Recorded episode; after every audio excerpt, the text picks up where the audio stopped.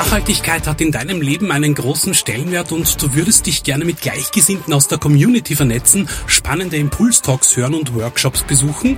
Dann komm auf alle Fälle am 11. Juni ab 11 Uhr zum Speak Out Festival ins Museumsquartier Wien. Mehr Infos und Tickets bekommst du auf speakout.at. Speak Out 2024, ein Event von Kurier und Future Zone.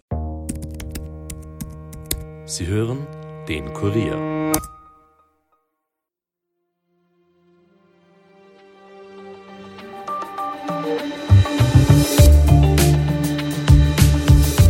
Schuldig, so lautete heute das Urteil. Der ehemalige Burgschauspieler Florian Teichtmeister musste sich heute wegen des Besitzes und der Herstellung von Zehntausenden Dateien mit Missbrauchsdarstellungen von Kindern und Jugendlichen vor Gericht verantworten.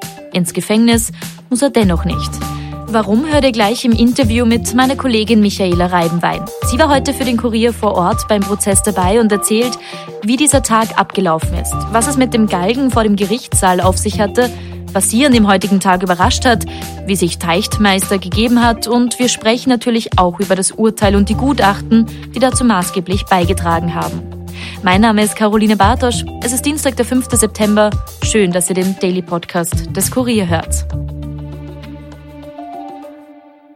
Eigentlich hätte bereits am 8. Februar am Wiener Straflandesgericht der Prozess gegen den ehemaligen Burgschauspieler Florian Teichtmeister wegen des Besitzes von umfangreichem Material mit bildlichen Darstellungen von Kindesmissbrauch stattfinden sollen. Von Februar 2008 bis Sommer 2021 soll Teichtmeister Zehntausende Dateien beschafft haben. Wie später bekannt wurde, hat er sie jedoch nicht nur beschafft, sondern auch selbst verändert. Kurz vor dem eigentlichen Prozessstart hat es jedoch eine Absage gegeben, weil Teichtmeister erkrankt war. Ein neuer Termin musste gesucht werden und dieser Termin war heute. Kurz vor 10 Uhr hat Florian Teichtmeister heute den Gerichtssaal betreten, in Begleitung seiner Anwälte natürlich.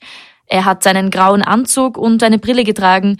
Das ist auf den Fotos zu sehen, die die Fotografen zu Beginn noch machen durften. Dann mussten alle Kameraleute den Saal verlassen, damit der Prozess starten konnte. Für den Kurier war heute unter anderem Reporterin Michaela Reibenwein vor Ort. Mittlerweile ist sie wieder zurück und sitzt jetzt hier bei mir im Studio, um zu erzählen, wie der heutige Tag abgelaufen ist, was Überraschendes passiert ist und vor allem, was es zum Urteil zu wissen gibt. Hallo Michi. Hallo.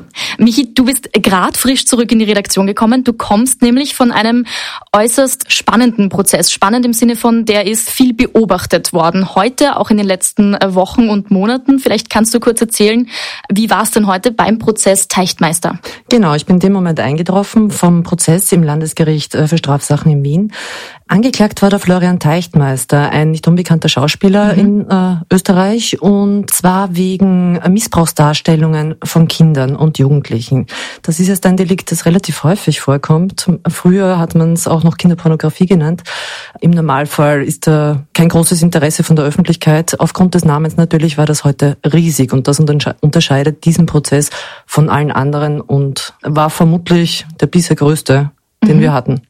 Vielleicht kannst du kurz erzählen, wie ist denn dieser Tag so abgelaufen? Normalerweise hat man ja da relativ äh, wenig Einblick oder beschäftigt man sich eben nicht so viel damit. Du hast es gerade gesagt, in dem Fall ist es ganz anders, weil der Name Teichtmeister einfach ein sehr bekannter Name ist. Also wie, wie kann ich mir das vorstellen? Wie ist der heutige Tag? Wie hat der gestartet? Angefangen hat es damit, dass Florian Teichtmeister sehr früh zum Gericht gebracht worden ist in Begleitung von Securities, mhm. Sicherheitsleuten. Das hat man bewusst so gemacht, weil ab 8 Uhr eine Demonstration angekündigt war und er ist noch vor 8 Uhr ins Gerichtsgebäude gebracht worden. Die Demonstration hat es dann trotzdem gegeben und war, ja, also nicht allzu groß, aber sehr emotional. Das erste, was ins Auge gestochen ist, ist ein Galgen gewesen, den mhm. irgendwer vor dem Gericht abgestellt hat. Also du kannst dir vorstellen, in welche Richtung da der Volkszorn gegangen ist. Mhm. Im Gericht hat es dann auch sehr viel Polizeipräsenz gegeben, auch von der Sondereinheit Weger auch rundherum, muss man sagen, bei jedem der Eingänge im Landesgericht und die Kontrollen waren diesmal verschärft. Es hat auch ganz klar vorab eine Regelung gegeben, Presse bekommt die ersten Reihen und Zuhörer müssen möglichst früh da sein, wenn sie einen Platz ergattern wollen. Und es war jeder Platz voll, nehme ich mal an, oder? Oder wie, wie war das? Wie kann ich mir das vorstellen? Bevor aufgerufen worden ist, die Sache war ein wahnsinniges Gedränge Jeder hat versucht, dann irgendwie reinzukommen. Es ist sich dann tatsächlich auch ausgegangen, mhm. weil einige der Demonstranten noch draußen geblieben sind, mhm. beziehungsweise gab es da auch im Vorfeld Probleme. Einige wollten mit Transparenten rein, da hat man schon gewusst, wohin die Richtung gehen soll. Das ist am Gericht einfach verboten. Ja? Und die wurden auch nicht eingelassen. Mhm. Gehen wir noch kurz einen Schritt zurück, bevor wir genau über den Prozess sprechen. Und zwar, du hast äh, eingangs schon kurz gesagt, was Teichtmeister denn vorgeworfen wurde, ist nämlich, dass er im Besitz von zahlreichen, nämlich äh, Tausenden ähm, Missbrauchsdarstellungen ja. war. Genau. In jüngerer Zeit hat sich der Vorwurf gegen ihn aber auch nochmal verhärtet, beziehungsweise ähm, erschwert eigentlich. Genau. Kannst du da ja. kurz erzählen, was war da? Eigentlich hätte der Prozess schon im vergangenen Februar stattfinden sollen. Florian Teichtmeister ist dann erkrankt, der mhm. Termin ist geplatzt und die Zwischenzeit hat der Richter äh, genutzt, um diese Dateien, die da gefunden worden sind, noch einmal genau auswerten zu lassen. Und jetzt muss man sagen, das äh, war nicht der beste Zeitpunkt für eine Erkrankung für den Herrn Teichtmeister, weil im Zuge der Auswertungen ist noch viel mehr ans Tageslicht mhm. gekommen. Und was besonders erschwerend ist, er hat diese Dateien nicht nur heruntergeladen und besessen, sondern er hat sie auch manipuliert. Also er hat Collagen zum Beispiel gemacht oder er hat selber äh, Tonaufnahmen dazu gemacht. Alles im Zuge erst dieser Auswertung ist das bekannt geworden und somit ist auch das Strafmaß um ein Jahr gestiegen. Ursprünglich wären es zwei Jahre gewesen, jetzt wird das Strafmaß drei Jahre. Mhm. Ähm, und es gab auch noch quasi gestern, also am Tag vor dem Prozess, ist noch eine Schlagzeile zu Teichtmeister mhm. gekommen, und zwar bezüglich seines Anwalts. Das ist ja auch gar nicht so unspannend. Was war denn da? Ja, Florian Teichtmeister hat ursprünglich äh, zwei Anwälte gehabt, einen Strafverteidiger, den Philipp Wolm, und einen Medienexperten, den Michael Rami. Und gestern ist noch bekannt geworden, er hat sich noch Verstärkung geholt für den Prozess. Und zwar ist Rechtsanwalt Rudolf Meyer noch dazu gestoßen. Rudolf Meyer ist ein sehr bekannter Name bei den Strafverteidigern. Der ist äh, seit vielen Jahrzehnten im Geschäft und hat sehr, sehr große Fälle schon vertreten, unter anderem Inzestvater Josef Fritzl. Mhm. Gehen wir wieder zurück zum heutigen Prozesstag. Also du hast vorher schon gesagt, äh, Florian Teichtmeister ist sehr früh mit Security angekommen. Wie ist es dann weitergegangen? Er hat ja dann selbst auch ähm, das Wort ergriffen, beziehungsweise seine Anwälte haben für ihn äh, Plädoyer gehalten, oder? Genau, äh, das Plädoyer seines Anwalts war relativ kurz, hat mich fast persönlich ein wenig erstaunt. Rudi Meyer ist sehr bekannt für sehr wuchtige Plädoyers, er hat sich da bewusst anscheinend zurückgehalten. Was mich dann aber positiv überrascht hat, ist, dass Florian Teichtmeister sehr ausführlich Stellung genommen hat zu den Vorwürfen und auch den Eindruck vermittelt hat, dass ihm bewusst ist, was er da getan hat. Mhm. Das ist ihm ja, entschuldige, dass ich äh, dich unterbreche, das ist ihm ja in der Vergangenheit vor dem Prozess ein paar Mal vorgeworfen worden, oder? Also ja. Also das war ein ganz wichtiger Knackpunkt heute. Äh, ja, wir erinnern uns an die äh, Videos und Fotos, die durch die sozialen Medien gegangen sind, wo Florian Teichtmeister in Lokalen im ersten Bezirk mhm. zu sehen ist, in geselliger Runde und da waren diese Vorwürfe aber schon bekannt und das war jetzt nicht unbedingt die beste Wahl. Mhm. Hat einfach nicht äh, wirklich ausgesehen, als würde irgendeine Reue zeigen. Ist im Ganz genau, worden. Okay, genau. das hat sich heute, also dieses Bild hat sich heute gedreht. Er hat sogar darauf Stellung genommen und sich dafür äh, entschuldigt, auch dass er im Vorfeld nicht medial irgendwie auch erklärt hat, dass er weiß, was er da verbrochen hat, dass er krank ist. Er hat selber von sich gesagt, dass er pädophil ist. Mhm. Dass man das nicht verleugnen kann, nach dem, was ihm da alles vorgeworfen wird, zu dem er auch vollgeständig war. Und er hat heute ein ganz anderes Bild von sich selber abgegeben. Jetzt muss man aber natürlich auch dazu sagen, der Herr Teichtmeister ist halt Schauspieler. Mhm. Also er weiß, wie Worte und wie Gesten wirken. Mhm. Inwieweit das jetzt einspielt, schwer zu sagen. Natürlich, ja. Wie hat er sich dann für dich präsentiert? Also ist er ähm, aufgetaucht im Anzug ohne Schnauzbart, ist mir ja, aufgefallen? Ja, ja. Äh, sehr, sehr bieder eigentlich vom mhm. Äußeren. Und er hat auch total vermieden, irgendwie Kontakt, Blickkontakt aufzunehmen mit den Zuhörern. Mhm. Er ist sofort in die Mitte auf diesen Stuhl, wo die Angeklagten Platz nehmen, gegangen, hat sich hingesetzt, hat der Öffentlichkeit den Rücken zugekehrt und hat dann aber eben sehr eindringlich auch erzählt, äh, ja, seine Vergangenheit, seine Version dieser Geschichte. Mhm. Gehen wir weiter im Prozess. Es ist ja dann auch vor allem, und das ist einer der Hauptpunkte im Zuge dieses Prozesses, zu einer äh, zu einem Gutachten gekommen. Mhm. Vielleicht kannst du da mal erzählen, was da passiert ist. Ich nehme an, du meinst das Gutachten von Peter mhm. Hoffmann, mhm. dem Psychiater. Es gab ja zwei Gutachten. Peter Hoffmann ist ein sehr renommierter Psychiater, der sehr viele Gerichtsfälle macht. Und was er sagt, das hat Gewicht. Und er hat sehr wohl gesagt, dass vom Florian Teichtmeister eine große Rückfallsgefahr ausgeht, auch weil er ja nicht nur diese Kinderpornografie in, in unglaublichen Massen konsumiert hat, sondern auch, weil er ein Kokainproblem hatte, ein Alkoholproblem und diese Faktoren verstärken sich. Mhm. Das hat Florian Teichtmeister ja heute auch selbst gesagt. Also gesagt, Korrekt. wo er zugedröhnt war, da war auch die Hochphase des Konsums der Missbrauchsdarstellungen. So ist es. Und der Psychiater hat aber auch gesagt, also grundsätzlich er hat gesagt, es macht eine Einweisung in ein forensisch-therapeutisches Zentrum durchaus Sinn. Mhm. Florian Teichtmeister ist krank, aber er kann sich auch durchaus vorstellen, dass man das bedingt machen kann. Und das war ein ganz wichtiger Knackpunkt in diesem Prozess. Mhm. War damit vorher schon zu rechnen oder erst nach diesem Gutachten? Die Anwälte haben von Anfang an versucht, natürlich eine bedingte Strafe und eine bedingte Einweisung rauszuholen. Hätte der Psychiater dem widersprochen, wäre das vermutlich nichts geworden. Aber ja, es ist ja im Vorfeld schon ein bisschen durchgesickert, was in diesem Gutachten so steht. Mhm. Du hast jetzt aber auch noch ein zweites Gutachten angesprochen. Das ist das vom Datenforensiker, mhm. der dieses Konvolut an Datenträgern und auch Dateien durchforstet hat. Und der das fand ich auch interessant, davon ausgeht, dass da noch eine hohe Dunkelziffer ist an Dateien, die man gar nicht erst gefunden hat. Zum einen, weil welche fehlen mhm. und zum anderen, weil es so viel war, dass man das gar nicht genau alles durchsehen konnte. Das heißt, es ist quasi stichprobenartig geschaut worden, ähm, was ist da eigentlich alles da, was ist manipuliert worden, was ist verändert worden, was ist gelöscht worden. Genau, man hat sich ein Sample rausgeholt und anhand dessen eben auch die Schlüsse gezogen. In dem Fall ist es auch wichtig, welche Missbrauchsdarstellungen sind denn das überhaupt? Es macht einen Unterschied, ob das wirklich Kinder sind mhm. oder ob das Jugendliche sind. Das ist auch relevant für Strafmaß. Und in diesem Fall war aber beides vorhanden. Es war beides vorhanden, aber wenn ich mich richtig erinnere, zwei Drittel betrifft äh, unter 14-Jährige. Mhm. Es ist ja zwischendurch beim Prozess heute auch äh, die Öffentlichkeit ausgeschlossen worden, beziehungsweise auch ihr als Medienleute. Warum war das so?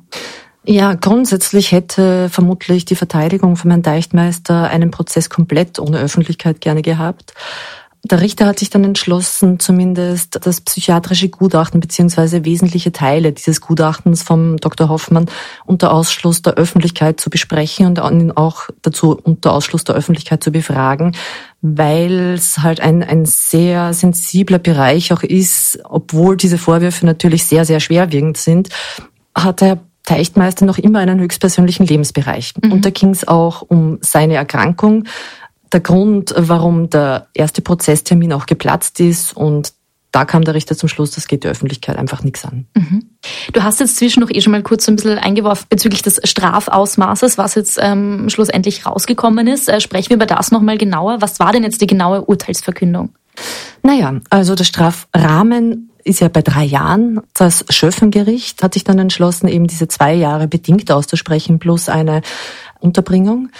Das bedingt, damit wird das breite Volk vermutlich äh, nicht viel anfangen mhm. können. Er muss nicht ins Gefängnis, er muss aber seine Weisungen, die er hat, dringend äh, auch erfüllen. Wenn er das nicht tut, geht er nämlich ins Gefängnis. Und das ist ein Hebel, um vielleicht ja den zu mehr be zu bewegen, als wenn er in Haft sitzen würde. Mhm. Jetzt wird sich der ein oder andere natürlich denken, na gut, aber wenn bedingt jetzt heißt, er muss nicht ins Gefängnis, dann kann er ja in Wahrheit einfach wieder im Darknet Missbrauchsdarstellungen runterladen, was im Gefängnis wohl nicht so gehen würde. Ich kann damit wirklich. Ah, ja. okay, ja, natürlich, da hast du absolut recht, ja, aber wahrscheinlich doch nochmal äh, um einiges schwerer. Gab es da Argumente, wie damit verhindert werden kann, dass es zu Wiederholungstaten kommt? Naja, der Druck ist natürlich ein ganz anderer. Wenn du im Gefängnis bist, was soll dir jetzt noch Schlimmeres passieren? Ne? Ja. Du, du hast jetzt nicht mehr viel Möglichkeiten, dem irgendwie was anzudrohen. In dem Fall hast du halt die Möglichkeit, genau zu überwachen, was er macht, sollte er bei irgendwas erwischt werden. Mhm. Ja, und sei es auch nur, dass er ein alkoholisches Getränk trinkt und das wird nachgewiesen in, in seinem äh, Blut oder in, im Hahn oder er sollte irgendwie wieder zu Drogen greifen oder einen Termin nicht wahrnehmen, dann hast du die Möglichkeit, diese Bedingte aufzuheben und ihn tatsächlich noch in Haft zu geben. Aber der Vorteil der Bedingten ist, du kannst ihm eben diese Weisung aufdrücken, du musst dich in diese psychiatrische, psychotherapeutische Behandlung begeben. Du musst dich mit dem auseinandersetzen, was du getan hast mhm. und schauen, dass du deine Neigungen in den Griff kriegst. Mhm.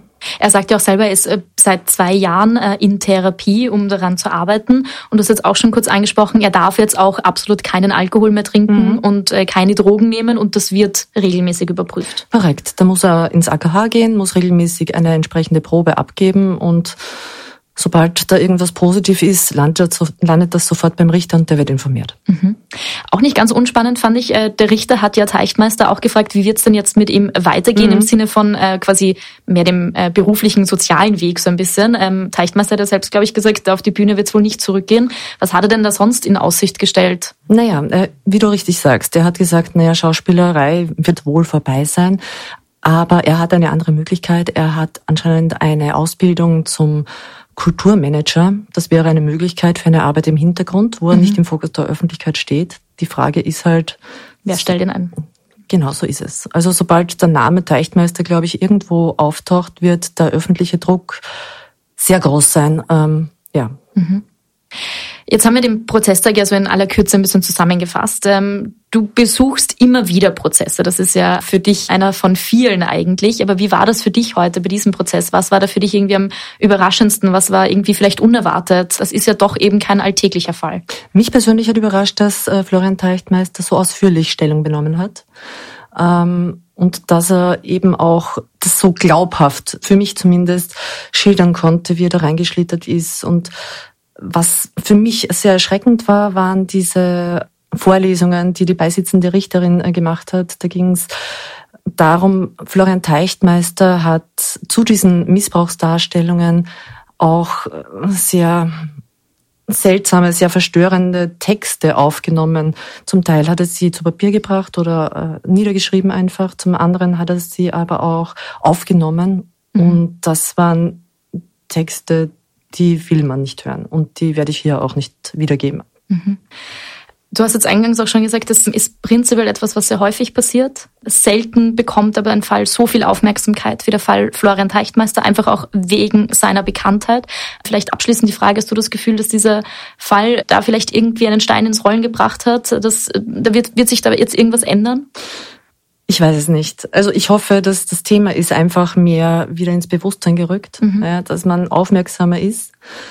Menschen, die so eine Neigung haben, die so ein Material konsumieren, sind sich, glaube ich, nicht bewusst, was, was sie da tatsächlich anrichten. Mhm. Aber vielleicht sind tatsächlich die Leute rundherum einfach aufmerksamer und schreien schneller ja, das wäre toll. Ich glaube, das ist ein wichtiger Punkt, den du angesprochen hast, einfach, dass dieses Thema vor allem wieder bei uns allen ins, ins mhm. Bewusstsein gerückt ist, dass sowas wirklich passiert und nicht nur im Darknet irgendwo. Also ja, man denkt einfach oft gar nicht dran, was es da vielleicht alles, alles gibt. Mich, ich sage an der Stelle vielen Dank für deine Erzählungen. Sehr gerne. Und wünsche dir noch einen schönen Tag. Danke, danke. Vor der Urteilsverkündung hatte Florian Teichtmeister noch das letzte Wort. Zitat, ich würde gerne etwas sagen. Es sei für ihn sehr erschreckend zu hören, was er geschrieben und gemacht habe. Zitat weiter, ich bereue ehrlich und tief, was ich getan habe und möchte mich entschuldigen. Auch, dass medial im Vorfeld der Eindruck entstanden ist, ich sei mir über die Folgen nicht bewusst. Das Leid der Opfer beschäftige ihn seit zwei Jahren im Zuge der Therapie. Weiter sagt er, Zitat, ich übernehme die Verantwortung und entschuldige mich, dass ich Menschen verletzt habe und dass sich Menschen von mir verraten fühlen. Speziell meine Familie, die einen sehr hohen Preis zahlt. Auch ihr Name steht am Galgen. Nach 45-minütiger Beratung ist anschließend das Urteil, über das wir ja gerade im Interview gesprochen haben, verkündet worden. Der Richter hat das Urteil damit begründet, dass der lange Deliktszeitraum gegen Teichtmeister gesprochen habe. Ebenso die schiere Menge der sichergestellten und einschlägigen Dateien. Mildernd sei allerdings zu berücksichtigen gewesen, dass Teichtmeister keine Vorstrafen hat. Er ist Ersttäter. Außerdem wurde ihm auch das Geständnis zugute gehalten. Zitat des Richters, Sie haben von Anfang an kooperiert, Sie haben selbst gesagt, Sie wollten erwischt werden und haben alle Daten herausgegeben. Teichtmeister hat das heutige Urteil angenommen. Die Staatsanwaltschaft hat aber keine Erklärung abgegeben. Das Urteil ist also somit nicht rechtskräftig.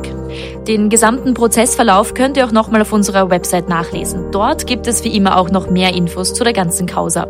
Hier gibt es für euch wie gewohnt jetzt noch ein paar andere Schlagzeilen. 4,5 Milliarden Euro sollen bis 2030 in den Ausbau der Kinderbetreuung investiert werden. Diese Ankündigung von Bundeskanzler Karl Nehammer hat Familienministerin Susanne Raab bei einem Pressegespräch bekräftigt, beide von der ÖVP.